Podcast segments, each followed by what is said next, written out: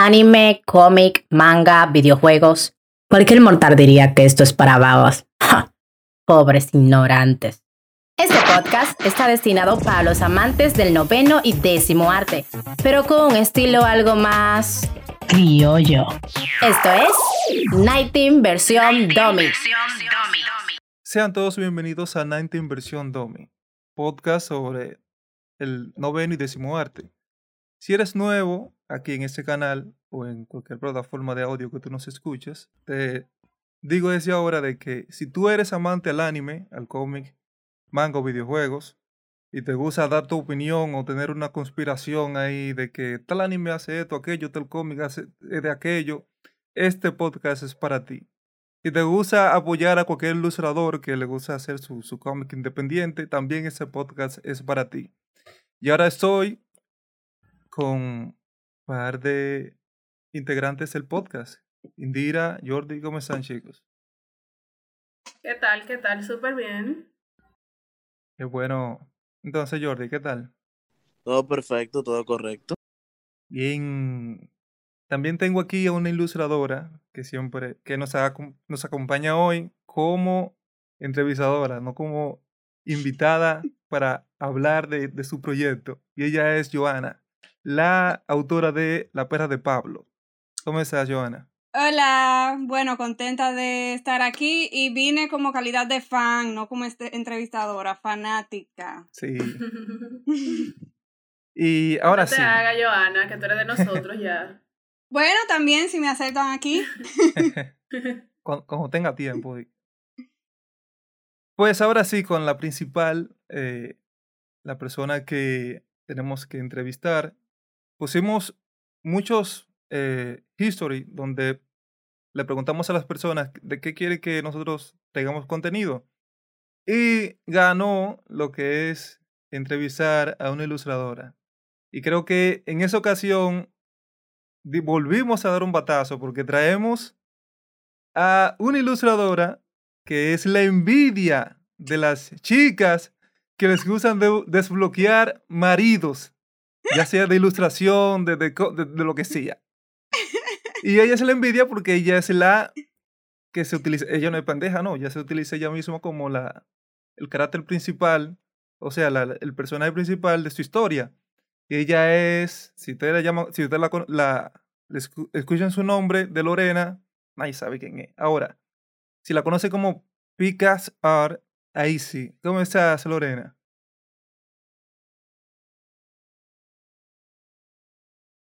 Genial. Un placer, estoy súper bien de acompañarte hoy. Realmente estoy muy emocionada por estar aquí. Espero que todas las personas puedan disfrutar este mágico momento. Claro. eso, eso está genial, eso está genial. Primer podcast que grabas. sí, totalmente. Primerito, primerito. Ok, vamos a, vamos a tratarla suave, señores, ustedes saben. Mira, nos dio la exclusiva. Hay que sentirse importante. Sí, totalmente. La suerte. Empezamos con suerte. bueno, pues entonces vamos a comenzar con los inicios porque siempre hay que saber, cuando hay un final siempre hay un inicio. Bueno, no estamos en el final todavía, estamos en el presente. Pero vamos a comenzar, bueno, con, con la primera pregunta que es, bueno, tus inicios, ¿cómo, cómo fue ese, ese amor por el arte? ¿Cómo comenzaste a interesarte por el dibujo? ¿Cuáles fueron esas influencias? Ok, Sean, mira, realmente es una historia muy peculiar que nunca se me va a olvidar.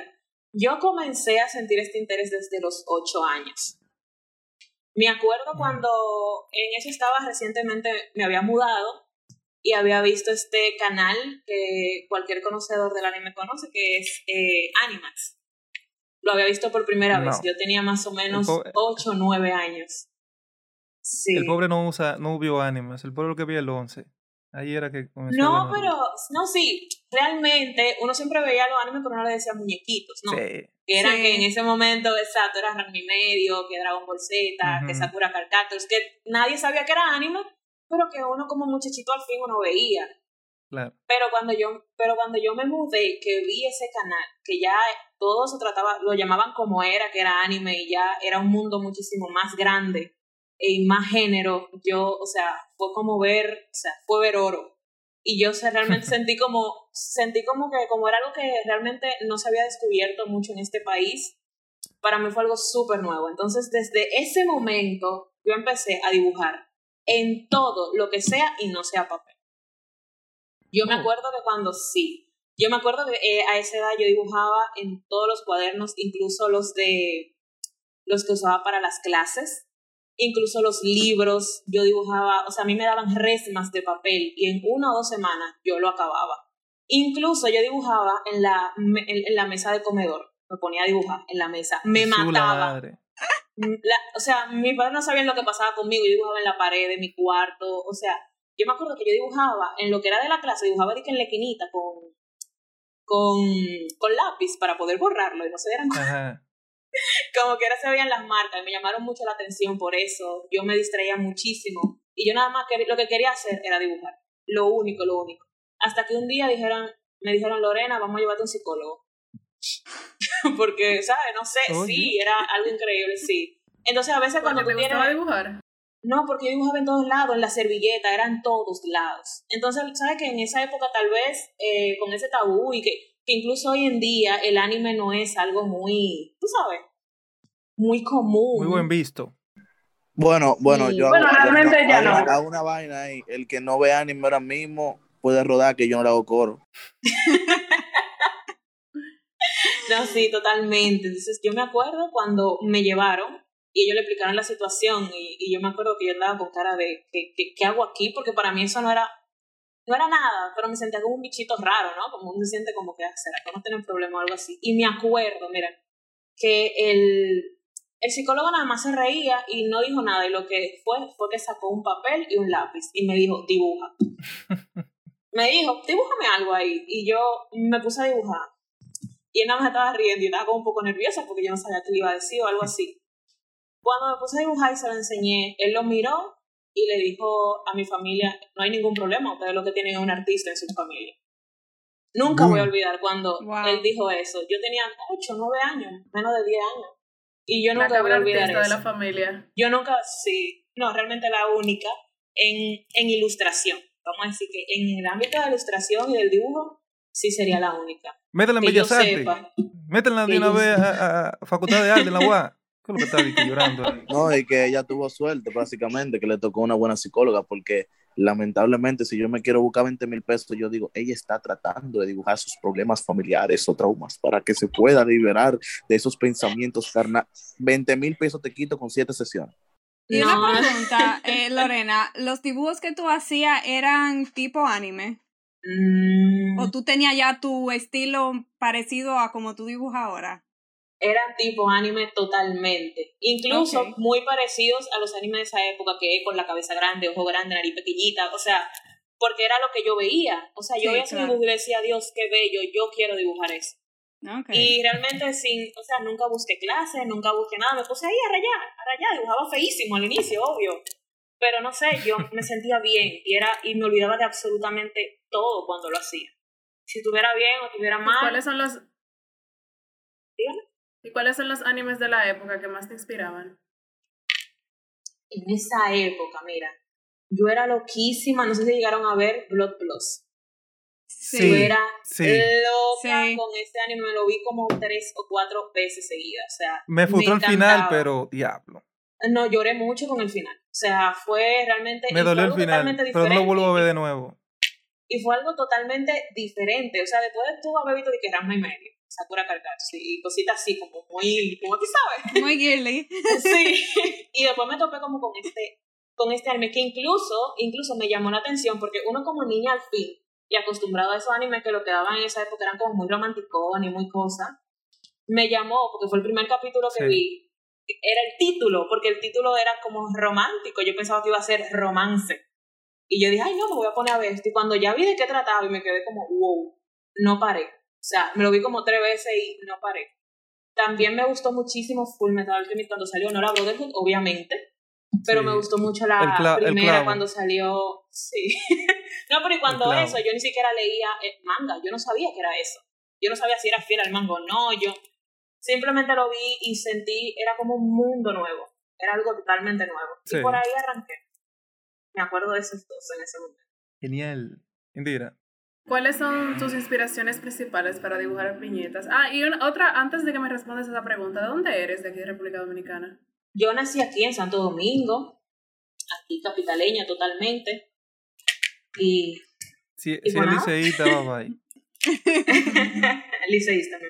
Ay, no. Ok, entonces, tus, tus inspiraciones para tus viñetas, ¿de dónde vienen? Mis inspiraciones son bastante personales, pero al mismo tiempo no. Te voy a explicar.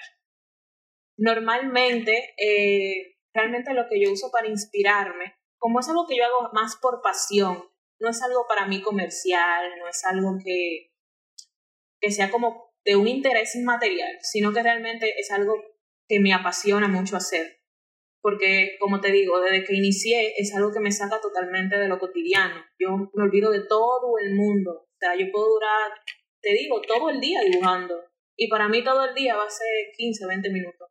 O sea, algo que realmente me fascina. Entonces, eh, normalmente, a lo largo de la vida, uno siempre le pasan cosas. Uno siempre recuerda personas, uno siempre recuerda cosas que uno sintió en algún momento. Y de ahí surgen muchísimas cosas. Porque yo me pregunto, como que, ¿y si? ¿O cómo yo actuaría en tal situación que tal vez vi en una película? ¿O que tal vez le pasó a algún amigo?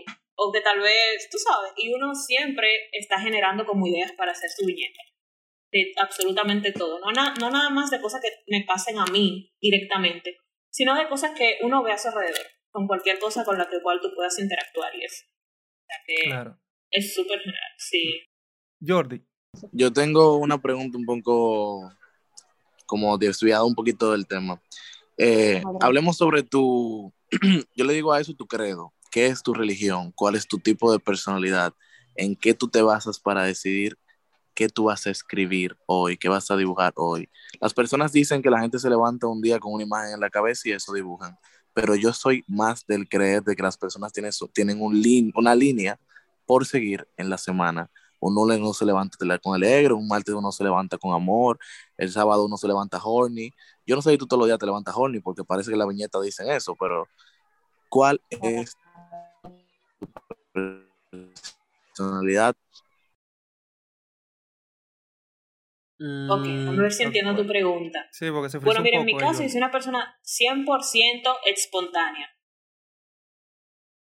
Ah, no sé. si- No sé, yo, yo, yo entendí, o sea, escuché todo lo que él me dijo, pero voy a ver si puedo interpretarla de la forma en que él me lo preguntó. Ok.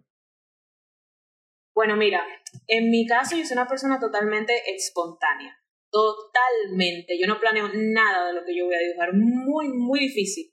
Podría darse el caso, por ejemplo, si quiero hacer un fanart de algún personaje o algo así. Obviamente sí, si elijo qué personaje me gustaría hacer, sí lo pienso o algo así. Pero cuando son la mayoría de mis dibujos que son, incluso me plasmo a mí o personaje, porque realmente yo no lo siento como si fuera yo, sino un personaje basado en mí aunque mucha gente lo sienta como, como si fuera yo, ¿no? Pero realmente en ese caso es como tú dices, eso depende mucho de mi ánimo y de cómo yo me sienta. Pero por ejemplo, eh, tú sabes que la- muchos de los géneros de ilustración que yo hago son como tú dices, horny, vamos a decirlo así.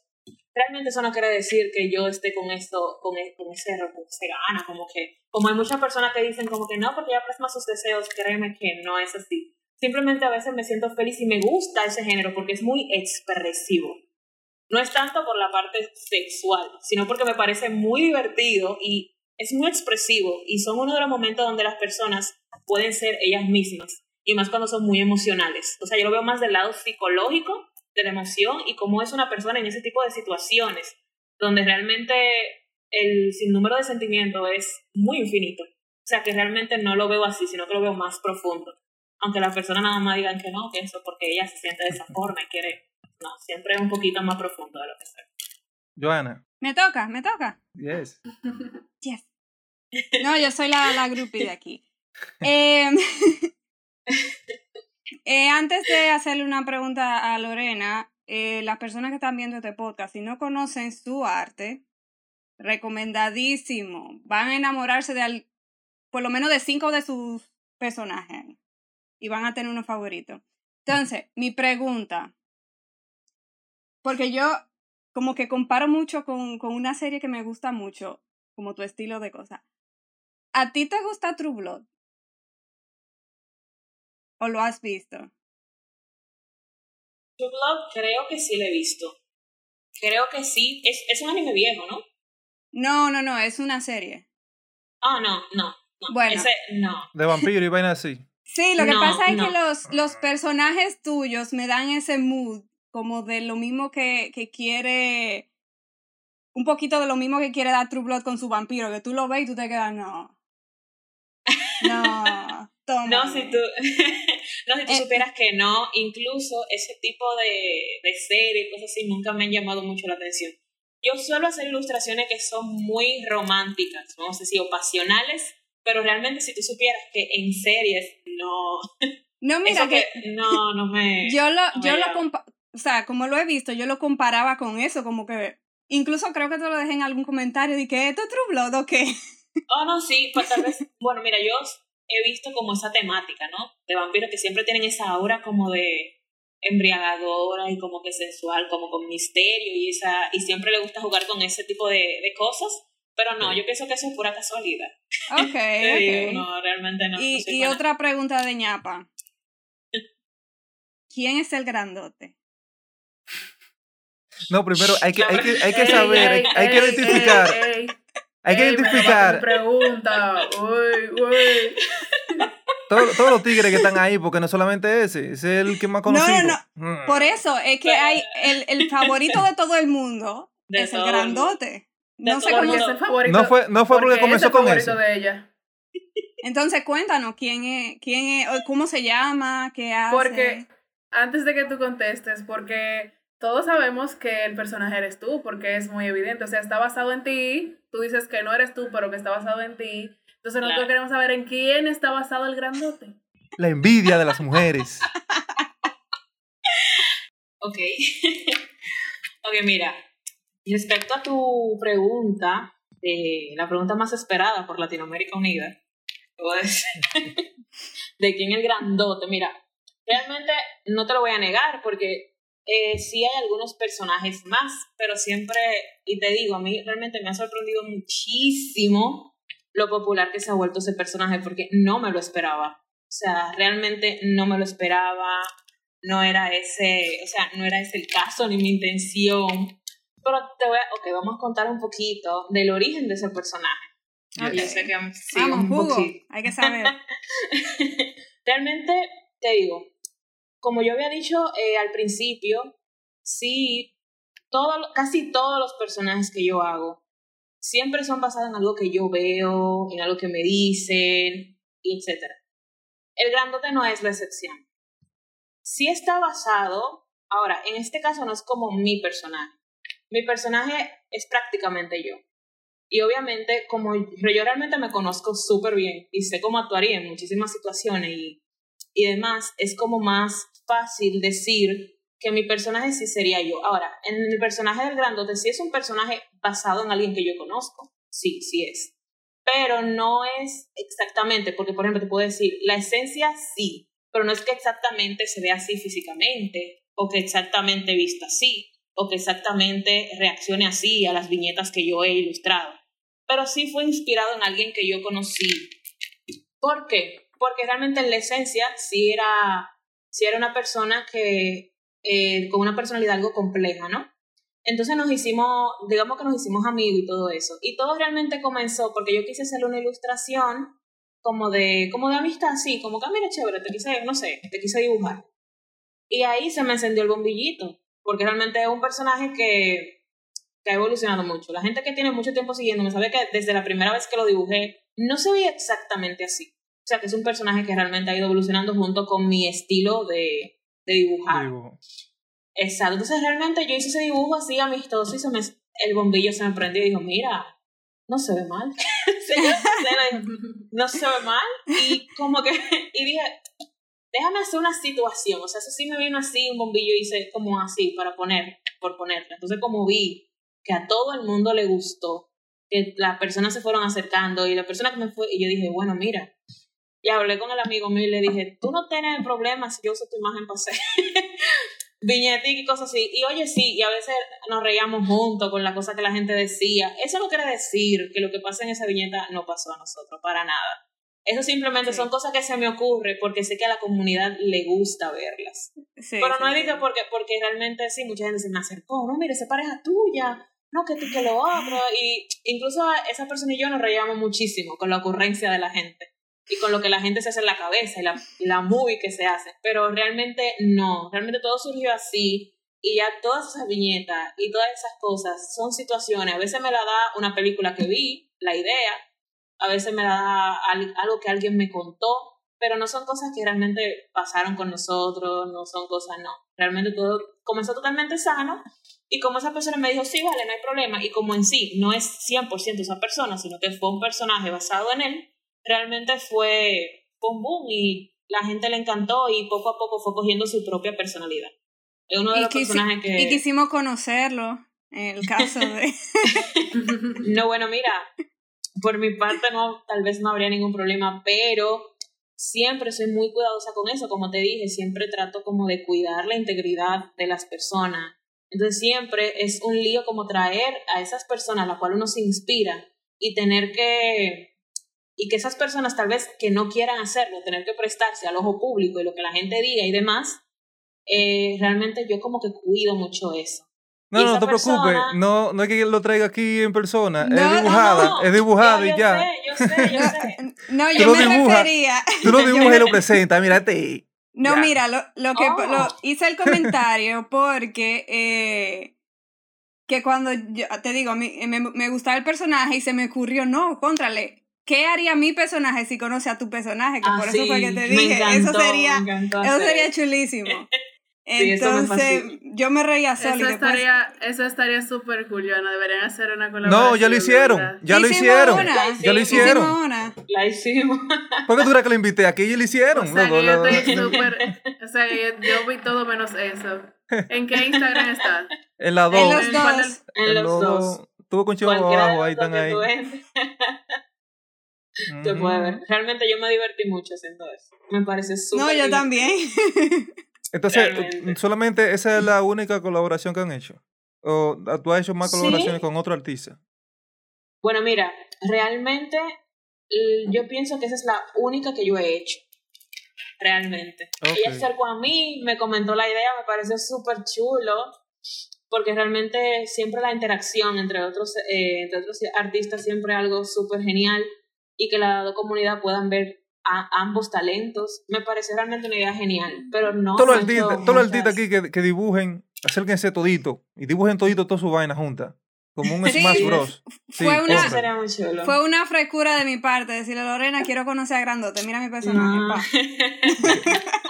no De realmente que, yo me de sentí... frescura. No, realmente yo me sentí súper bien y, y siempre estoy abierta a hacer cualquier persona que se pueda acercar y me pueda proponer una idea que yo vea que realmente es chula y que yo me divierta haciéndola, no hay ningún problema. Eso se puede hacer una Sí, chulería. pero Sí, ahora los, sí, lo- lo- los personajes, sí. Indira, Indira. Ahora que, la, ahora que lo veo, tienes razón. Yo la había visto, la colaboración. Yo la había visto.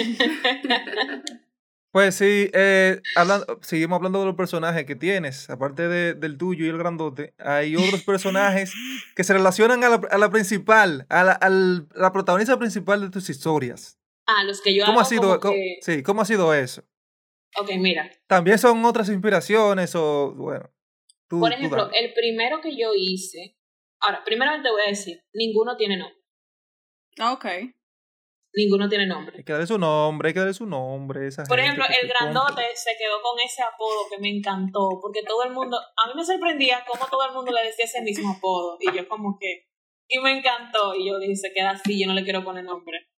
Y así han sido los, por lo menos los personajes masculinos que- que yo me he dibujado conmigo, no tienen nombre.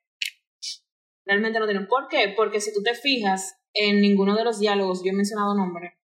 Ni ellos dicen el mío, ni yo digo ellos, o sea, no. Porque te voy a explicar. Y son grandes toditos. vi un personaje nuevo, vi un personaje nuevo, como en unas cuatro ocasiones. Otro grande con pelito rizo, café. Son todos grandísimos, son todos grandes. Ya no es No. un solo que llama el grandote. Es que ella es pequeña, eh. También ella se dibuja pequeña, eh. Yo soy pequeña. Ella tiene todo un catálogo de pequeña. selección para todos gustos. La No, mira que- envidia, la envidia de la fémina que le gustan eh, desbloquear marido de dibujo, estoy hablando. No, no, mira, te voy a explicar más o menos el porqué de eso. Realmente, todos esos personajes tienen una personalidad muy distinta. Es una persona muy distinta. Entonces, realmente, eso me dio como la oportunidad de hacer diferentes situaciones con la diferente personalidad. De veras, mira, yo soy una aficionada de la psicología. Yo soy loca con la psicología. Y aunque no parezca así, o aunque yo no lo diga así, normalmente hay un gran peso psicológico en todo lo que yo digo. Pero ¿qué te digo? Tal vez eh, pocas personas pueden notarlo, tal vez personas que sí me conocen de una forma más personal pueden notar que hay más allá de las ilustraciones que yo hago. Entonces, esos personajes, aunque físicamente sí son basadas en personas que yo he visto, porque al final, si tú te pones a pensar, todos los, o sea, todos los personajes que uno hace son basados o, son combinaciones de ya cosas que hemos visto. Tipo de cabello, el color de pelo, los ojos, eh, el cuerpo, el tamaño, colores, todo eso siempre es relacionado a personas que uno ve. Y uno dice, oye, mira, esa persona me, me llama la atención su físico, déjame hacer, y, y me sale dibujar, ¿no? Al igual que puede ser alguna situación en alguna película, en algún libro, en, en algún cómic, Yo etc. tengo, Entonces lo que hago yo con esos personajes es que hago diferentes situaciones y aunque sean, podrían ser similares en una o dos ocasiones, realmente transmiten algo distinto, porque son personalidades juntas de forma, no sé, de forma muy como original o de una forma diferente. Entonces realmente eso es lo que yo busco con esos personajes.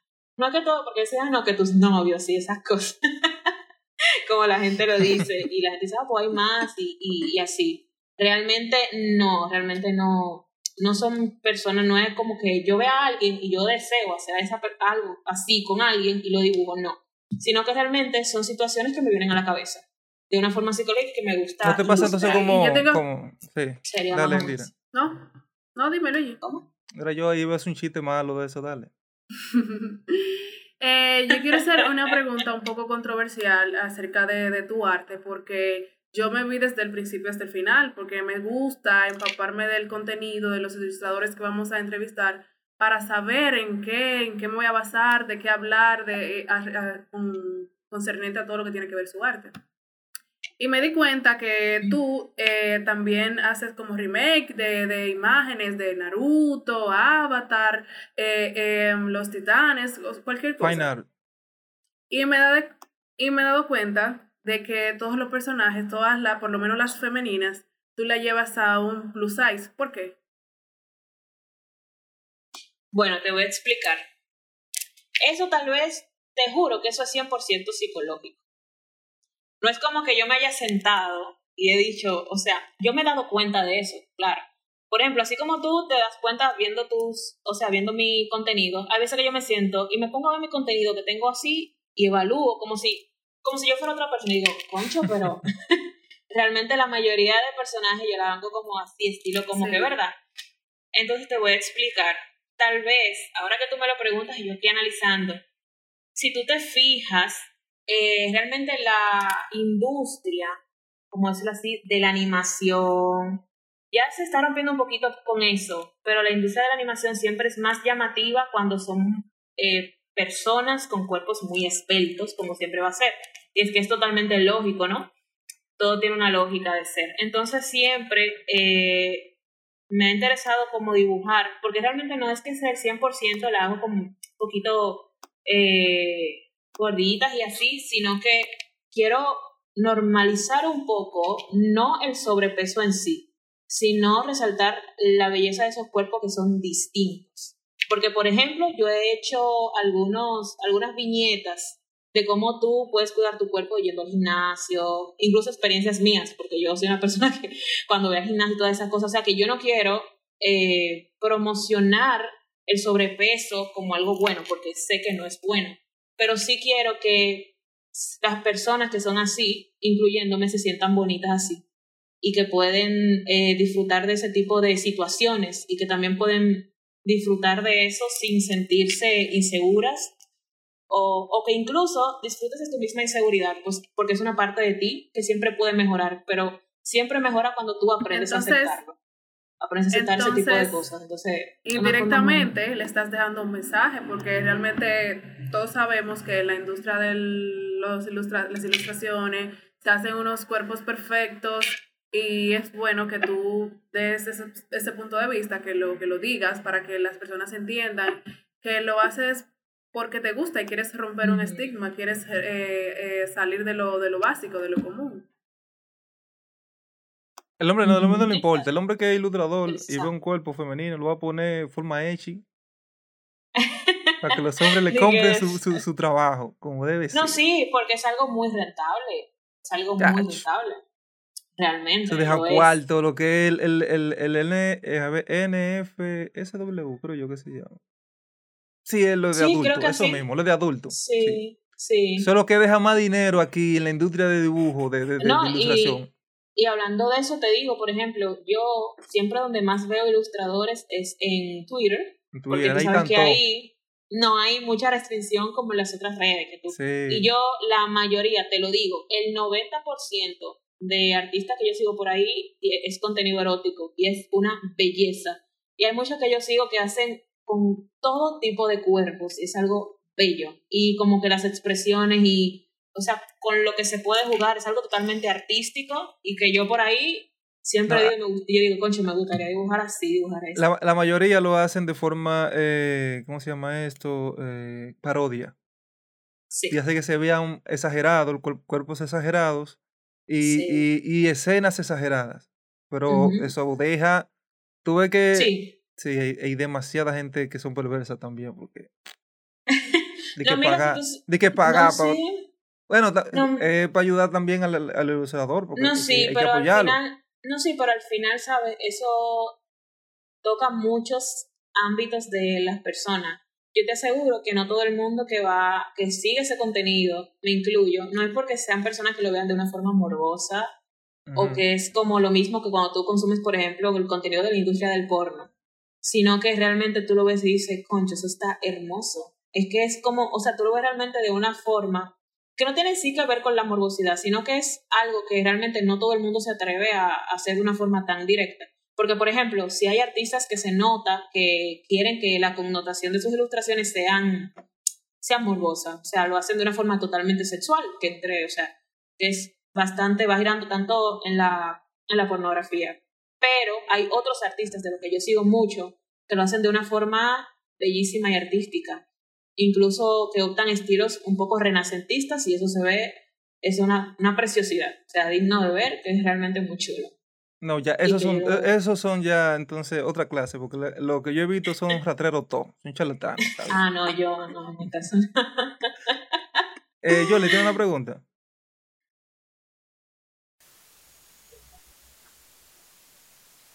Ese tufo que está sonando. Claro que sí, que tengo una pregunta. Dale. Yo, esa pregunta, es, ¿cuáles son tus instrumentos de trabajo? ¿Qué tableta? Mi internet está medio raro y se, se escucha como que, qué- ¿Cuáles son, ¿Cuáles son tus instrumentos de trabajo? O sea, por ejemplo, ¿qué tableta gráfica usas? ¿Qué programas? Ese tipo de cosas. Ok, ahora sí. Ok, mira, te- realmente, realmente, yo incluso recientemente me compré una tableta súper sencilla, es una Wacom, ni siquiera, ni siquiera recuerdo bien la marca, porque al final, al principio, yo duré unos cuatro años con una. La Wacom, una sencilla, una Wacom Draw, pero no me acuerdo, creo que era del 2015. Sin pantalla, sin pantalla. 14. Sin pantalla. Porque realmente yo quería comenzar al principio, yo comencé utilizando eh, Paint to Save. Yo adoraba ese programa, o sea, para personas que están comenzando es buenísimo. Pero yo al principio dibujaba, era con el mouse. O sea, ya tú te puedes Wow. imaginar, eso fue hace cinco años, Wow. seis años. Y yo comencé, sí, con el mouse. Eh, si decía, editar, bueno, fo- pues, si editar es fotografía con el mouse es incómodo, yo me imagino. Mira, eh, mira, y yo no, en lo que hay, me ponía ahí. Entonces yo usaba era una herramienta que era como para hacer figuras. Y después con otra herramienta yo eh, perfilaba la línea y le daba la forma. Más tiempo eso durando. Era, Ay, padre amado. Eso era No, mira, ahora te admiro yo más. no, y yo con mi ¿Y qué tú le- pastita y yo con mi- ¿Y qué tú le recomendarías a alguien que está empezando en eso del arte? Personas que son tímidas para abrir sus primeras comisiones. Bueno, Personas que están abriendo, que tienen miedo de abrir sus primeras comisiones, no sea por video, porque no confían en su propio arte. Bueno, mira, es una excelente pregunta. Yo soy una persona que no confía en su arte, ¿eh? O sea, cuando me dicen, no, que Guay. tú dibujas, tú dibujas muy bien, y yo me quedo como que, mira, yo soy la persona que me da una depresión cuando yo veo dibujos de, de ilustradores que de verdad, oye, que uno se queda, Dios mío, Dios mío, ¿cómo si, que lo si hacen? uno se lleva de eso. y me da una y me da una depresión y me quedo ahí como que incluso yo tuve muchísimos problemas al inicio porque no sé si ustedes saben lo difícil que es encontrar tu estilo propio eso es algo impresionantemente difícil entonces cuando yo estaba como en esa etapa de quiero hacer algo cuando la gente lo mire diga ese fue Loli o sea porque realmente hay muchos artistas pero hay que decir la verdad sus artes realmente se parecen mucho a incluso entre animes, Los se japoneses. parecen mucho entre ellos. Son iguales, sí. Entonces yo, por ejemplo, sigo eh, ilustradores y he visto ilustradores que yo, que yo a veces los confundo y cuando veo los, las dos ilustraciones son muy, muy parecidas. Entonces digo, ok, es hermoso, pero tal vez no es tan original. O sea, no lo puedo definir. Entonces yo quería eso para mí. Yo quería realmente un arte. Entonces yo estaba en una etapa que yo cuando veía un ilustrador y veía lo hermoso que dibujaban, yo trataba de hacerlo así. Hasta que descubrí que no, no, era imposible. O sea, no podía. Entonces realmente yo me quedaba mucho tiempo nada más haciendo garabato. Algo. Y hacía muchos estilos y no me sentía cómoda. Y a veces lo subía en Instagram y no me sentía cómoda y lo bajaba. Y era, o sea, fue una época realmente muy como tediosa. Porque no me sentía cómoda con lo que yo dibujaba. Entonces lo que, entonces cuando ya pude como descubrir ese estilo y dije, ok, me gusta ese y pude perfeccionarlo, que incluso me ayudó muchísimo eh, hacer las viñetas del grandote. Dios mío, eso me ayudó muchísimo. No sé si la gente se fija, por ejemplo, antes de yo dibujar a ese personaje, no se, par- o sea, realmente había cambiado mucho.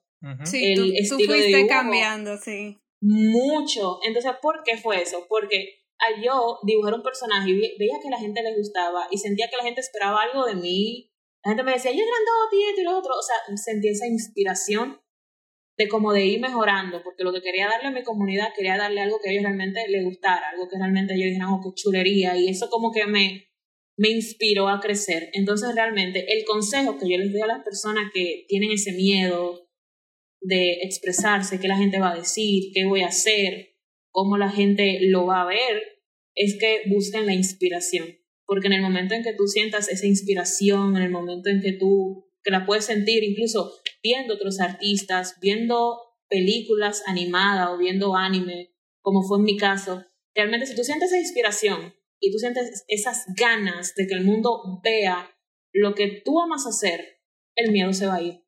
Y después de allá, tú vas a seguir para adelante. Genial. Ahora, hablando de todo un poco. Tú has ido a convenciones de anime, ¿verdad? De aquí en RD. Te voy a explicar más o menos mi tema con eso.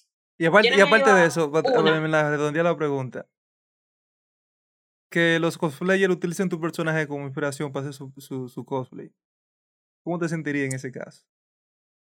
Me sentiría obviamente honrada, totalmente honrada. Yo pienso que no hay otro sentimiento para eso. Porque ver como que las personas eh, se inspiren en un personaje mío y quieran que las personas lo vean, eso quiere decir que realmente admiran mucho tu trabajo y lo que tú haces o que se sienten muy identificadas. Entonces realmente yo ver algo así, encima de que no me lo pudiera creer, sería realmente algo súper bello, súper bello realmente. Y bueno, con eso de las, de las convenciones, te voy a decir la verdad, yo nada más he ido a una. Y quería ir eh, a la convención, creo que se iba a celebrar el año pasado, eh, que incluso iba a ir la persona que presta la voz para, para Goku, que eso fue lo que me compró. O sea, eso fue lo que yo me compró. Yo dije, bueno, yo no sé, pero te voy a explicar por qué. Yo realmente no, yo soy una persona que se siente muy desencajada en grupos grandes Estoy grabando. como que no me siento siempre como muy como muy cómoda como muy entonces siempre como que al lugar donde había muchas personas y tanta gente distinta porque en las convenciones hay mucha gente realmente diferente eh, como que siempre quedaba como que, ay, no sé, no sé si ir o cómo sentirme, si me sienta cómoda ahí o no, porque realmente con todo y todo yo soy una persona como muy solitaria en cuanto a andar en grupos grandes y eso, como que no le he dado mucho la oportunidad, pero sí me gustaría ir y ver cómo, y observar mejor cómo funciona, eh, cómo funciona esa industria, incluso cómo yo podría dar a conocer mi trabajo ahí, eh, cómo se relaciona la gente, porque realmente es un mundo totalmente distinto y la persona, y más en el, en el país donde estoy, porque tal vez sea muy común en otros países, pero aquí realmente es, es otro mundo. Un dominicano promedio que no se sienta como muy familiarizado con el mundo del anime, cómic y el arte en ese, en ese campo será como un mundo nuevo, incluyendo también a las personas. Entonces, realmente estoy pensando en darle una oportunidad, pero el COVID, pues, ha hecho de la suya, la verdad. Entonces no, no nos queda de otra, pero no, realmente no he visitado mucho. Una sola vez he ido. ¿Te, ha te ha perdido alguna? Eh, no se oye. Hello. Sí, eh, ahora sí. Ok. Te- Sí. Decía, que, decía que te has perdido de algunos eventos, otros no tanto. Me imagino que sí. Pero ya, me imagino más adelante, ojalá y se dé. Ahí puede que entonces le demos oportunidades a ilustradores que quieran ir. Sí, esa es la Sí. idea. Ah, Yo, tengo otra pregunta. Cuenta. Eh, habíamos hablado, nos, bueno, nosotras dos, de que en muchas ocasiones las personas tienden a, a asociar tu personaje contigo, a pensar que, tu, que tus ilustraciones son un diario, una forma de desahogarte. ¿En qué se diferencia tu personaje de tu persona? ¿Qué, qué características tú dirías, eso no lo tengo yo, pero lo tiene lo que Esa yo digo? persona. Bueno, mira. Si te lo digo de forma sincera y honesta, ese personaje 100% soy yo. Ok. Pero ¿cuál sería la diferencia? ¿Cuál sería la diferencia?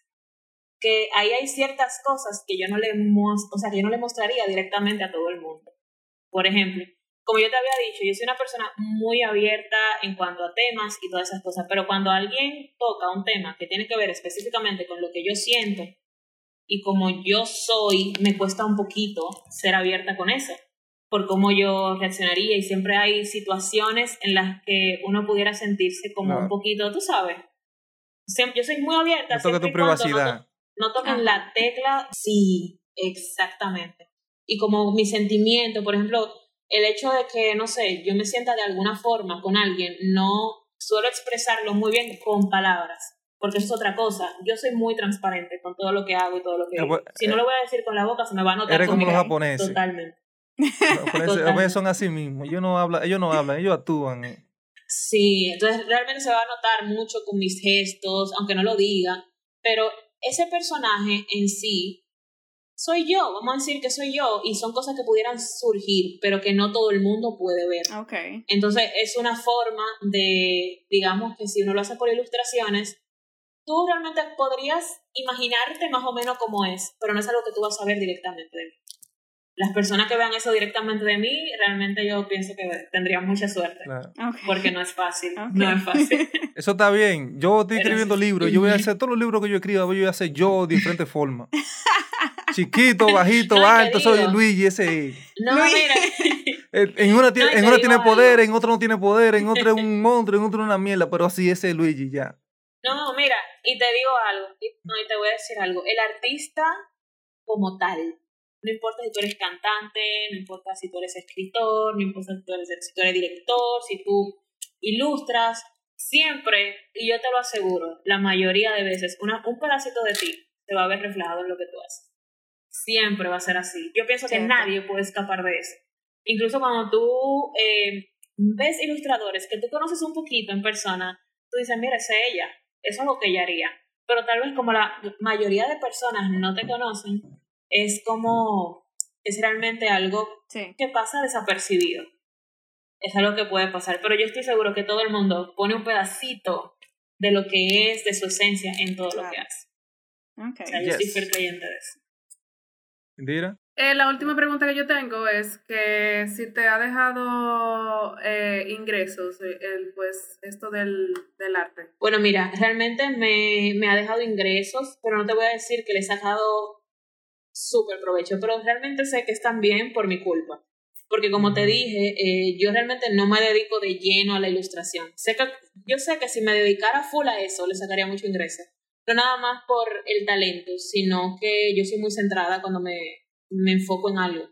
Pero realmente me ha quitado mucho el tiempo eh, lo laboral, porque yo realmente no vivo de la ilustración.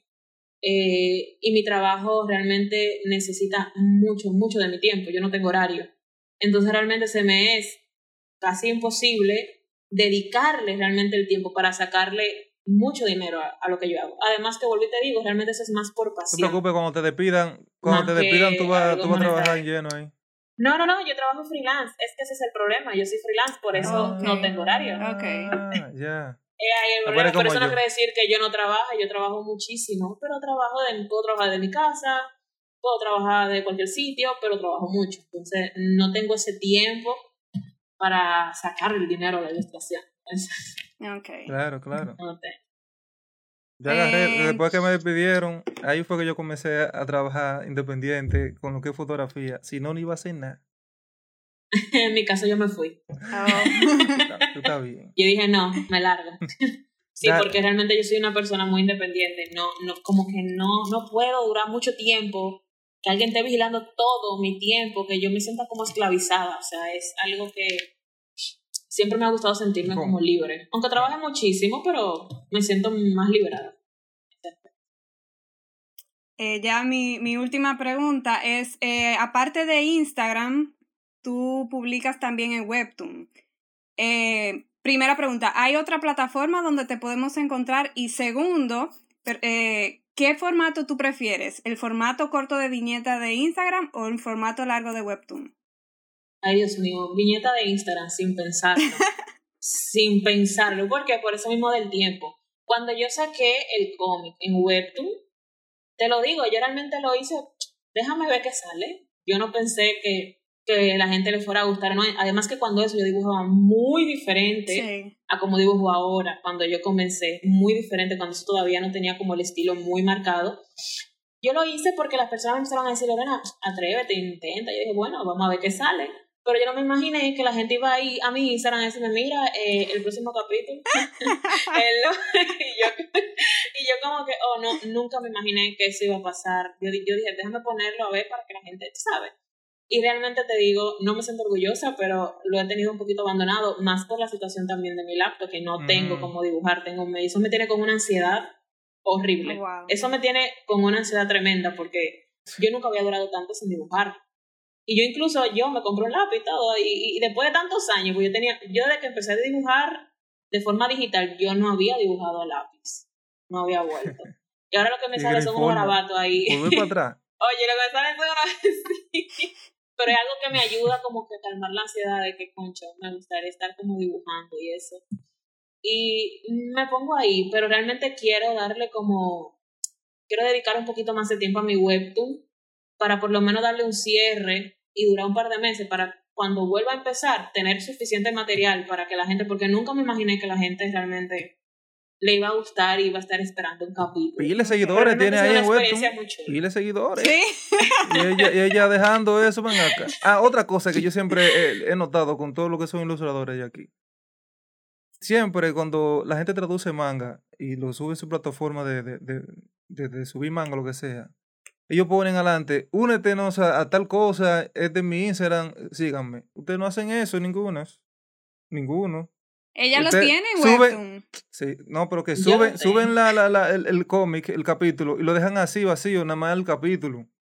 Abajo al final al menos uno quiere ver, ven acá, esto es mi que no le Instagram, no le dan para mucha promo, no le dan mucha promo. Sí, eso es promo. eso y- y mismo. 20 Sí, sí, 20 mil pico sí. seguidores full ahí, que entren de una vez. Full, Realmente sí, hay que darle full, pero mira, si tú supieras el corre y corre mío cuando yo voy a hacer, Ah, que cuando yo voy a hacer, mira, en el tiempo que yo duro haciendo un capítulo de Webtoon, a mí me salen, qué sé yo, 15 publicaciones para Instagram. Entonces son cosas, sí, porque te digo, yo dibujo bastante rápido. bastante rápido. Yo no dedico, mira, yo no tengo esa paciencia de estar que ahí dos horas dibujando. Yo en dos horas te hago tres dibujos, más o menos, básicamente. O sea, yo no puedo esa paciencia. Y yo sé que si tuviera esa paciencia saldría muchísimo mejor. No te lo voy a negar, porque lo he hecho, pero no puedo. Y más con eso del tiempo. Entonces, cuando yo voy a hacer capítulos de Webtoon, que a veces lo que hacía era hacer uno por día, eso era un corre-corre. Porque esas personas siempre están esperando si se suben Pero todos los no, miércoles. tenía que por hacer ejemplo. exactamente Si un día a la semana, pues como todos los días. es, no, yo hacía un, o sea, yo hacía una viñetica todos los días Oh, para que me diera el Ah. exacto, para que me diera, para que me diera el tiempo y era un corri corre cuando yo lo iba a subir. Entonces, mira, eso me ha dado mucho estrés, pero como que ha sido una experiencia muy chula y me ha dado a entender que esa gente que realmente sí está dándole duro a lo cómic, ya sea en cualquier plataforma, es mucha dedicación Sí. y muchísimo esfuerzo. Entonces yo pienso que lo menos que uno puede hacer es que si le gusta ese contenido y apoyarlo, porque es muchísimo trabajo. Y donen, donen dinero. Carajo. ¿Tus redes sociales? ¿Cuáles son? Para que la gente pueda seguirte. Y también, la, bueno, tiene que entrar a, a tus, a tus redes sociales y arriba en la biografía es el link de Webtoon. Y tus redes. No, sí, ahí arriba yo tengo incluso, no solamente eso, si yo, sino que todas las cosas que yo hago, porque no sería nada más ilustrar, pero en ilustración eh, me pueden encontrar en Instagram como Picasar, igualmente en Twitter como Yes. Picasar siempre, el mismo nombre. Incluso en Tumblr si quieren, me pueden encontrar también como, como Picasar. Siempre va a ser, se va a mantener ese mismo nombre. Genial. Ustedes chulo. saben, eh, Picasar en Instagram. Sigan también el nuestro. Síganla, chulísima. Y sigan a Joana también en la perra de Pablo, con B al final. Pablo. Ustedes saben, eso es todo por hoy. Gracias, Lili, por la oportunidad de dejarte que te entrevistemos. Eh, tú que nos ves o nos escuchas, gracias por estar aquí con nosotros. Esto es hoy por hoy. Bye bye. Chao. Perfecto. Bye bye, Bye. entonces.